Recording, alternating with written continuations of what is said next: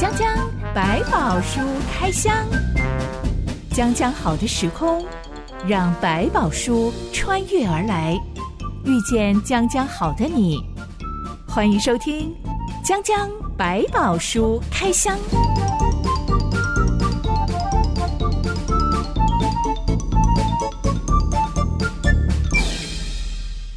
宝书里有白宝，让知心和下凡哥为你开箱来挖宝。Hello，我是知心。Hello，下凡哥。今天一开始来聊聊上帝给人特别的 bonus。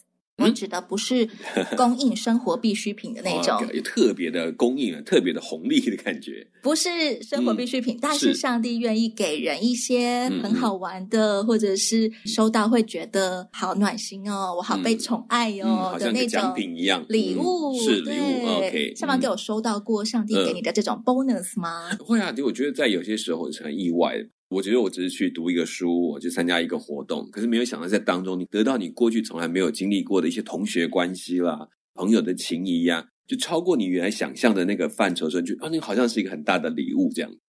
知心有一个朋友，前几年他结婚的时候。我们大家都非常感动他的结婚见证，嗯，因为他的妈妈其实患有多重身心障碍，是，所以妈妈是不愿意让女儿结婚的，嗯，她又跟男朋友已经论及婚嫁了，是，一跟家里提说要结婚了，妈妈就大发雷霆，嗯，敢结婚我们两个就一起死吧，哇，很怕女儿嫁走就没人可以照顾她了，对对对，因为妈妈从小是被遗弃的，很辛苦的活下来，被丢在家里差点饿死的那种小孩。有很深的阴影，对于家人要离开他。没有办法接受分离的状态。对，接下来就把女儿胡闹啊，所有的东西全部往家外丢。所以下班回家的时候，发现他所有的东西，连棉被啊、呃书啊、衣服啊，全部在家门口外面堆的像小山一样。生气就好，那都出去吧，全部都不要留在家里了。反正你要抛弃我，好啊，你走啊，你走啊。真是自暴自弃的做法。但身为基督徒，他也不能真的，我现在就搬去男朋友家住好了。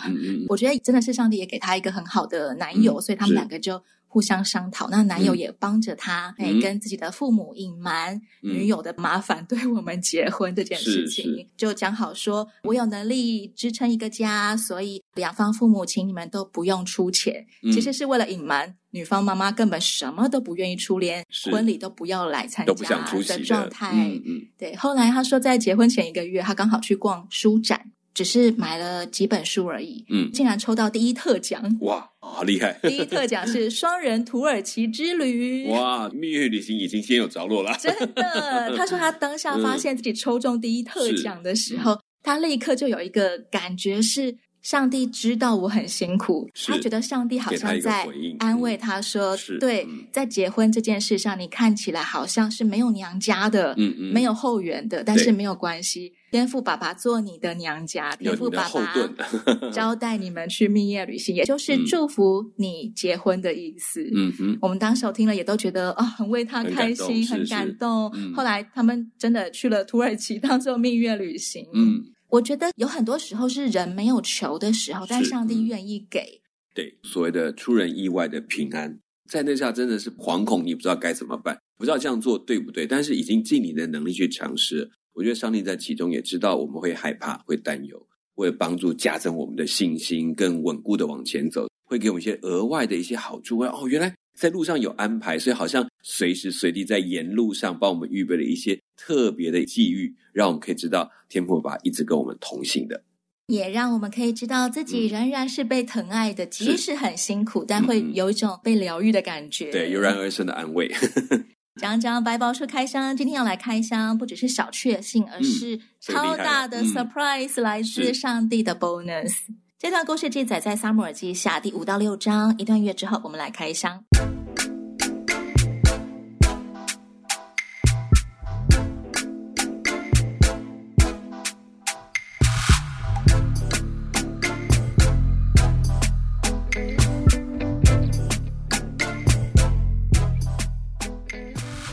以以色列第一任国王扫罗，虽然他生前有一些奇怪的行为啊，是，例如无故追杀大卫啊 滥杀整个挪伯城的祭司啊，嗯、但对大多数的以色列老百姓来说，终于我们有国王来照顾我们了，把、嗯、我们打退外敌。其实扫罗王留给人民非常好的形象，是在很多保护人民的措施上，或者是维护人民的利益上，他还是站在前面的。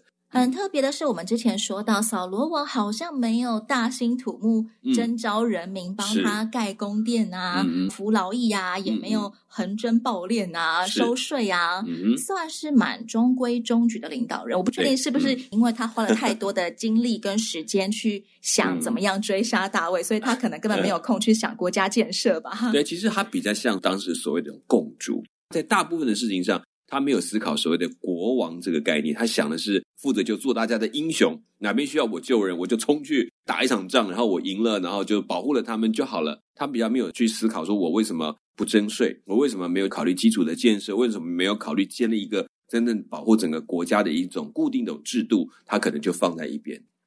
现在第二任国王大卫上任了，跟前任王作风非常的不一样。是、嗯、他登基后第一件事情就是我们要定都，正式定都在耶路撒冷城，而且这座城原本还不属于他们呢，嗯、真的是大刀阔斧的一个第一个决定。嗯、接下来大卫娶了好几位后妃，生下了很多个儿女。嗯、既然家人变超多，当然就要盖宫殿喽。大卫王选定的建筑材料叫做香柏木，香柏木通通都是从以色列北方一个地中海沿岸的海港推罗进口来的。嗯、香柏木是一种很高级的建材吗？当时来讲，一方面防水啊，然后这个抗湿的能力很够强，然后也够坚固，坐船或做这种大型的建筑来讲，都还算不错的一个木材。嗯、据说香柏木可以活到上千岁耶。一般的树木就是木本的植物，活到千年都不是一件难事啊。比较接近是北方的黎巴嫩这个区域里面，大概都属于这个木头。当时这个国家也靠这个木头去跟南方呢交换粮食啊，以后就会看到这种贸易的行为就出现了。现在可能人类过度滥砍滥 伐，嗯、水被污染了，空气被污染了，土壤也被污染了，所以香柏木这种植物好像变得很稀有、很珍贵。嗯、对，其实就像我们在台湾听过这个柚木、红桧这种都是好贵的家具，都是好贵的家具，现在是完全不准砍伐了。那以前早期台湾出口的或者殖民的时候，像日本或其他地方都会大量的砍伐，所以减少了很多我们很原始的块木林，那些里面都是上千年的木头了。现在的森林巡守员都还在防范所谓的山老鼠，是偷偷砍伐那一些要生长非常多年的树，几分钟内就被砍了，砍掉了。接下来他要花好几百年才能够再长成一棵树，是，所以一定要取缔这些山老鼠。对，我们也要一起来保护他们。圣经说，统治这个地中海沿岸海港推罗的王，嗯，西兰是大卫的好友，是听见以色列人永立大卫做王了，就派出使节去见大卫。嗯哼，我们之前一直以为大卫的外国好友最多大概就是 非利士王啊、摩押王啊，嗯，还记得。大卫当初就把他的老父母托给摩押王养老，嗯、保护我的老父母啊，没错。嗯、像推罗这种海港城市，嗯、大卫是怎么样交上朋友的呢？我觉得可能也跟他后来七年在希伯伦当王的过程有关系，重新建立他跟周边的一些外交的关系。当一个王，他一定要保护这个疆土，可是保护疆土的方式不是只是有打仗，还包括了外交手段。推罗这个西兰王可能就跟他建立相当的一个经贸的关系，因为对他讲不喜欢打仗，赚钱才是要务。跟大卫真保持好关系，能够购买他需要的材料，交换需要的粮食，对他来讲何乐而不为？当然可以成为好友。也可能是在过去，他还在扫罗时期，在当大将军的时候，陪着在打仗的过程当中，也可能开始建立了某一些跟外族的这些互动的关系，也许扎下了一些友谊。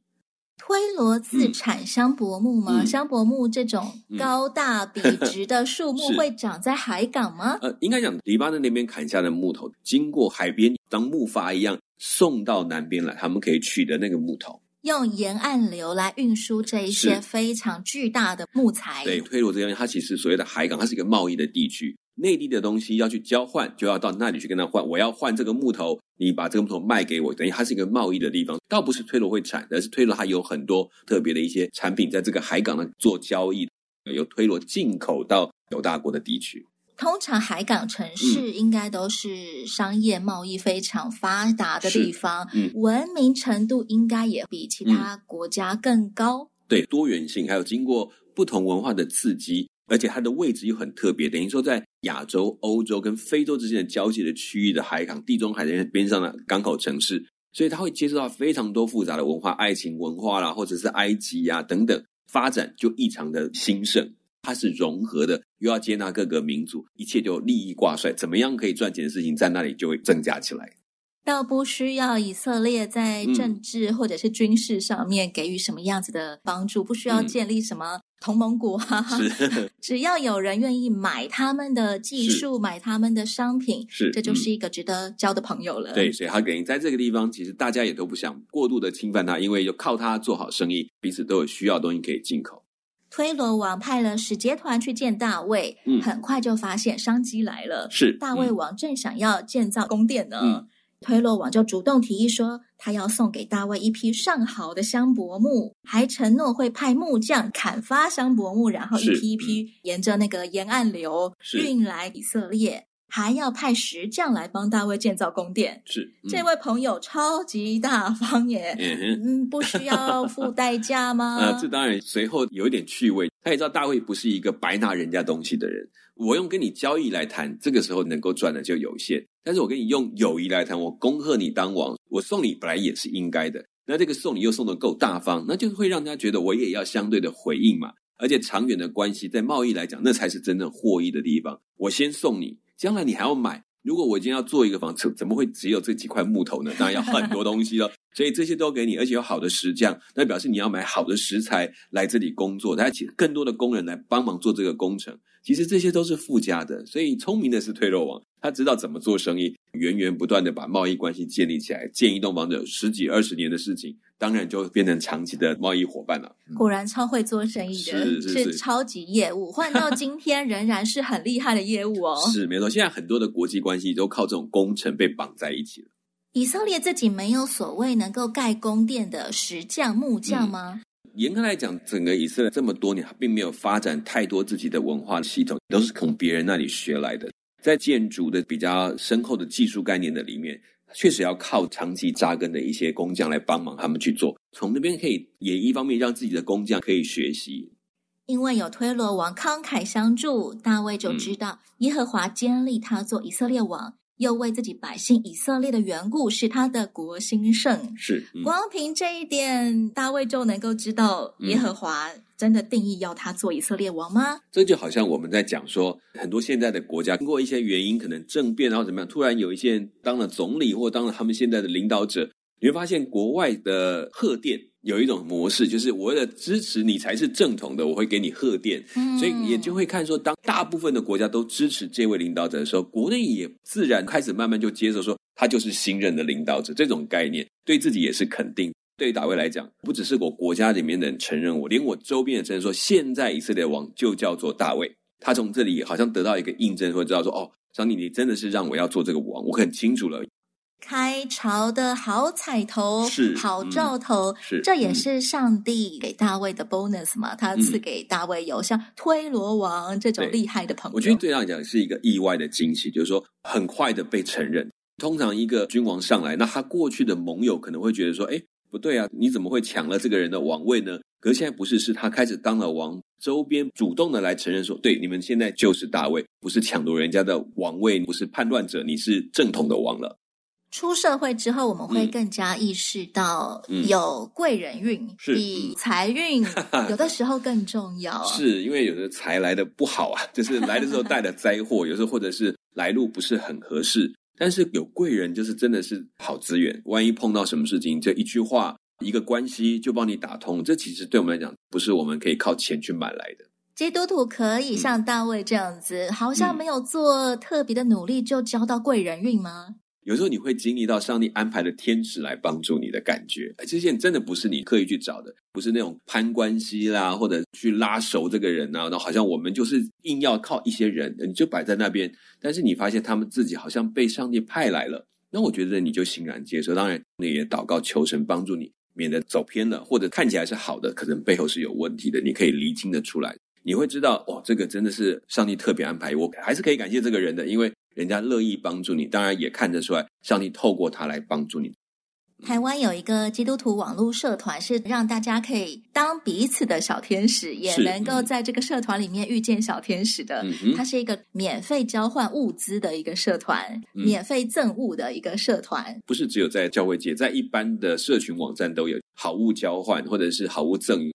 可能社团当中大部分以基督徒为主，嗯、所以就会看到一些很暖心的见证。哦、例如，呃，有个基督徒他说他的阿嬷戴了三十年的手表坏掉了，但是因为太古老。表店说不能修，因为没有生产这种零件，所以无法帮他修了。他就上网 po 阿妈的手表有没有人要这个？有没有人可以有解决办法呢？结果竟然就有人说，我家里有一只一模一样的，而且长久放在家里没有人在用的，还在动哦，立刻给他寄去。阿妈又得到了一只一模一样的手表，很开心，那 真的很暖心的事儿。我今天早上也才看到有一个女生，她 po 了她的婚纱照。嗯，他说，因为他只有一百四十几公分，为了要找婚纱，跑了好多店，怎么都没有给一百四十几公分的女生的婚纱。对，因为那是特要特制的，要特制。对对对，如果你要定做的话，就要花一大笔钱。对，他也是上网 po 一下他的身高，有没有人可以分享你家闲置的婚纱？对，结果还真的征到了一件，哇，非常合身。大家看到他的照片都立刻按赞赞赞赞赞，好适合他哦，好好看。有时候就是，哎，这网络。的效果真的很难想象，过去我们连不上的，可以靠这个就把大家关系拉近。这个女生她现在 PO 这张照片，不只是感谢当初送给她的女生，嗯、现在也要再次分享出去。对，如果还有需要的人，对，有没有像她一样、嗯、小个子的女生要结婚的？免费送给你这一套漂亮的婚纱，啊，真是太好了！在上帝的里面，我觉得当大家有一个感恩的心，还有特别是愿意分享的心的时候，是、嗯、就会发现，哎、嗯，其实小天使处处都在。对，其实我们有时候也会成为这样的角色。如果上帝感动你，哎，看到你身边有需要，你也可以大方的去分享，其实都得之于上帝。当然，分享给人家也是好处的。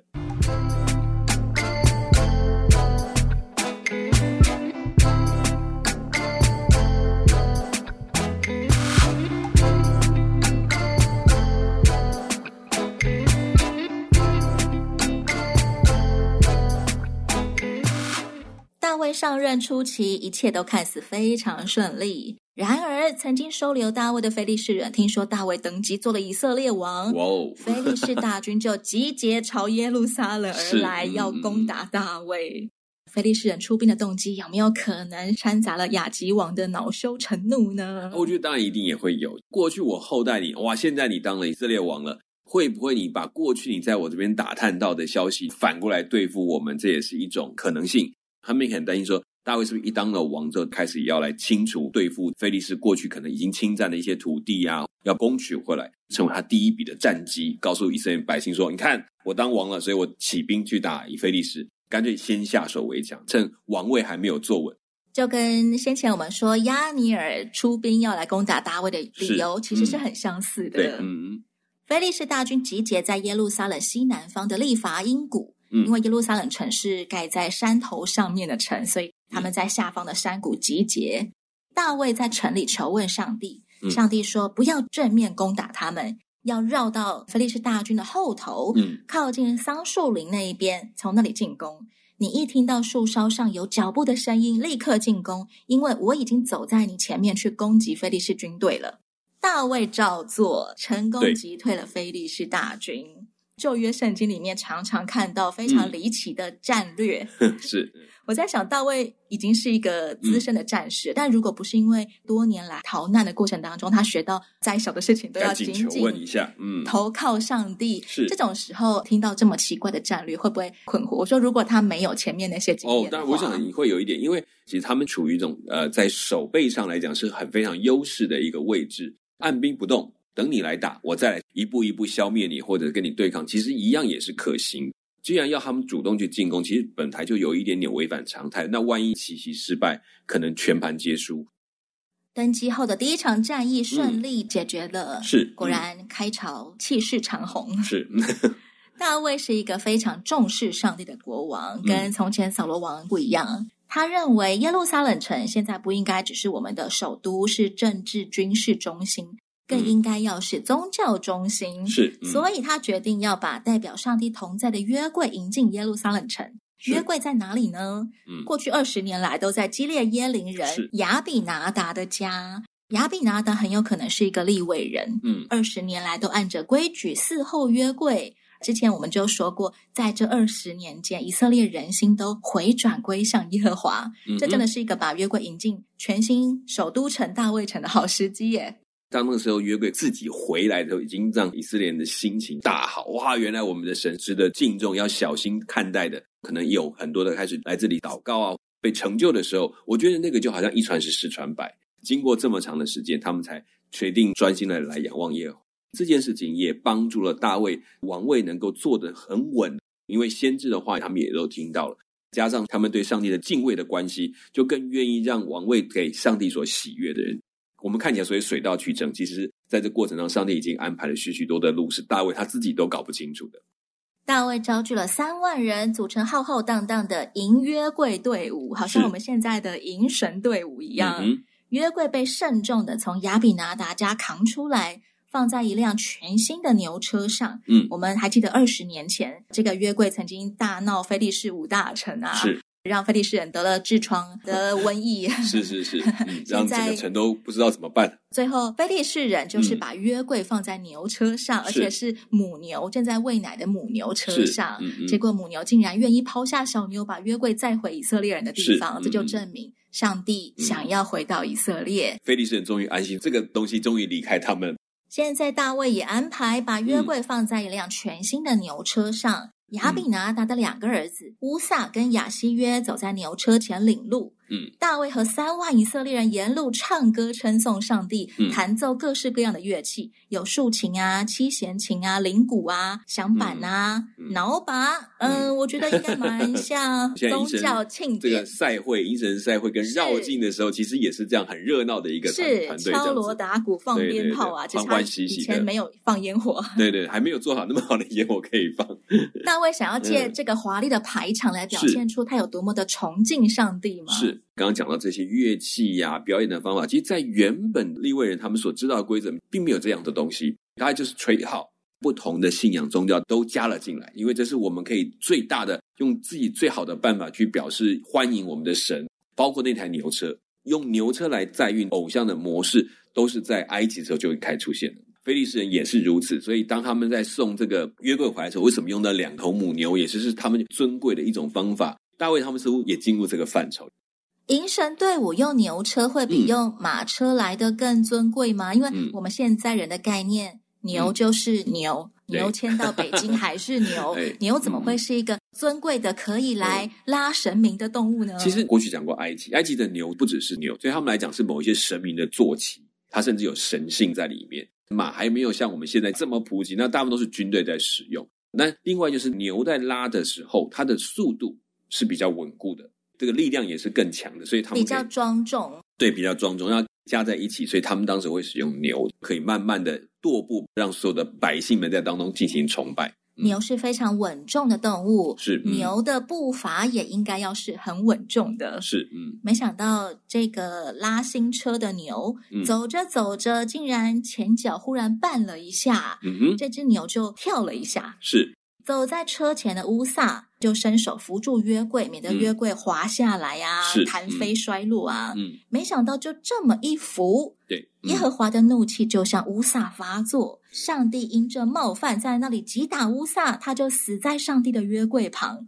这对大卫跟三万以色列人是非常大的惊吓。对，扶住约柜，免得约柜滑落，这个是很理所当然的反射动作啊，怎么会冒犯上帝呢？基列家族照顾这个约柜。他们是有按着一些方法来照顾约柜，这就是按照他们过去对待约柜的规定。其实这次要搬运约柜，最清楚能够怎么样照顾约柜，立位是主要的人员。乌撒他们有祭司的背景，他更应该知道约柜根本不应该是用牛车来拖的，是要用人的肩来扛的。这是从前摩西就有清楚颁布的律例。嗯嗯、对，这是他们已经经过旷野里面这样子。奔走的过程当中就已经非常清楚，这并不是一个隐藏的规定，但是他们却没有主动去建议大王，我们不可以用牛车，我们必须要用肩膀来扛。对他们来讲已经是一种失职。他们也认同，好像是用牛车比较尊贵咯。这种概念弄错了。其实要听的是上帝怎么去做。那本来就不应该触碰约柜。过去的里面，不管任何状况，基本上约柜是不需要你去扶的，不能去碰触它的。因为人不圣洁，而上帝却是圣洁的。对，就用这个标准来做一个差距，所以知道一碰的时候接触到就被击打。那当然也包括了在这件事情上他们失职的问题，可能也加在一起。过去二十年，约柜在亚比拿达家都没有出过任何事情，而且上帝还大大的祝福亚比拿达家。是，他们会不会有可能是不知道不能把约柜放在牛车上呢？呃，他们其实原来就知道，只是没有去强调，没有想到说。原来这么严重，觉得王都带了牛车来，那那牛车来放在上面，似乎有点有点被感染到，好像在其他的信仰里面，这样不是更好吗？比人扛又稳，然后又可以拖得更久啊！我们人扛一下就要换人，就要换人，不稳固，要颠颠簸簸的。我们会以为说，好，我们用更好的方法。可是从过去的教导里面，上帝一直在表达，我不要你更好的方法，我只要你按照我的方法。那个意思表达很清楚的，你也确认我就是主。我才是决定一切的人。再难的方法，我按照主说，只要这样做，我就这样做。所以这件事情原本在他们家很单纯，而我们也就是这样做，我们也只能这样做。当有个更好的办法的时候，他却没有去告诉大卫王说，其实他们的责任是帮助大卫知道说，我们应该怎么样接待约柜，怎么样对待上帝。这件事情是很重要的，但是他却没有去讲，可能就配合演出，这一演出下来就发生了这件事情，给他们暂停这一些的动作，停下来。重新想清楚，你们在做的是迎接神回来，还是神他愿意回到我们当中？过去二十年约柜都没有移动过，所以亚比拿达家的人可能也都慢慢淡忘了要怎么样去移动约柜。嗯、而且当大卫王又带着三万以色列人锣鼓喧天呐、啊，欢天喜地，嗯、一面唱歌一面演奏乐器，那个排场之大，对，更可能会被气氛。绑架感染、啊，因为这个气氛这么欢乐，我当然要不好意思拒绝要做这件事。对，对王都亲自来到我家门口了，嗯嗯三万以色列人都在等着我们家的约柜要运出去，我们当然要做这个面子啊。所以约柜就送上牛车，而且人扛真的好累啊。第一个大错误，对，是。第二个大错误就是他用手去摸了约柜，就仿佛是人去摸了上帝那样子大不敬的行为一样。对，换个角度也就是说。在这个演出的过程当中，似乎是他们会觉得上帝没有脚，我们把他带回去，就好像上帝没有脚。对，就是好像就是对待偶像的概念，他们忘记了不，这件事情不是，是上帝接受我们，让你要问上帝要不要去那里，他会决定，他自己都可以安排。从非利士回来，他为什么不能够去到耶路撒冷？当然可以。这件事情他们应该是停下来是，是我们要确定上帝，我们将来要继续把圣幕要建在这里呢，还是要进入耶路撒冷？那是上帝的决定。这件事情，其实他们反过来说：“我们欢喜把你迎回去，放在那边，我来供养你。”这个概念就调回去，跟其他信仰一样的想法。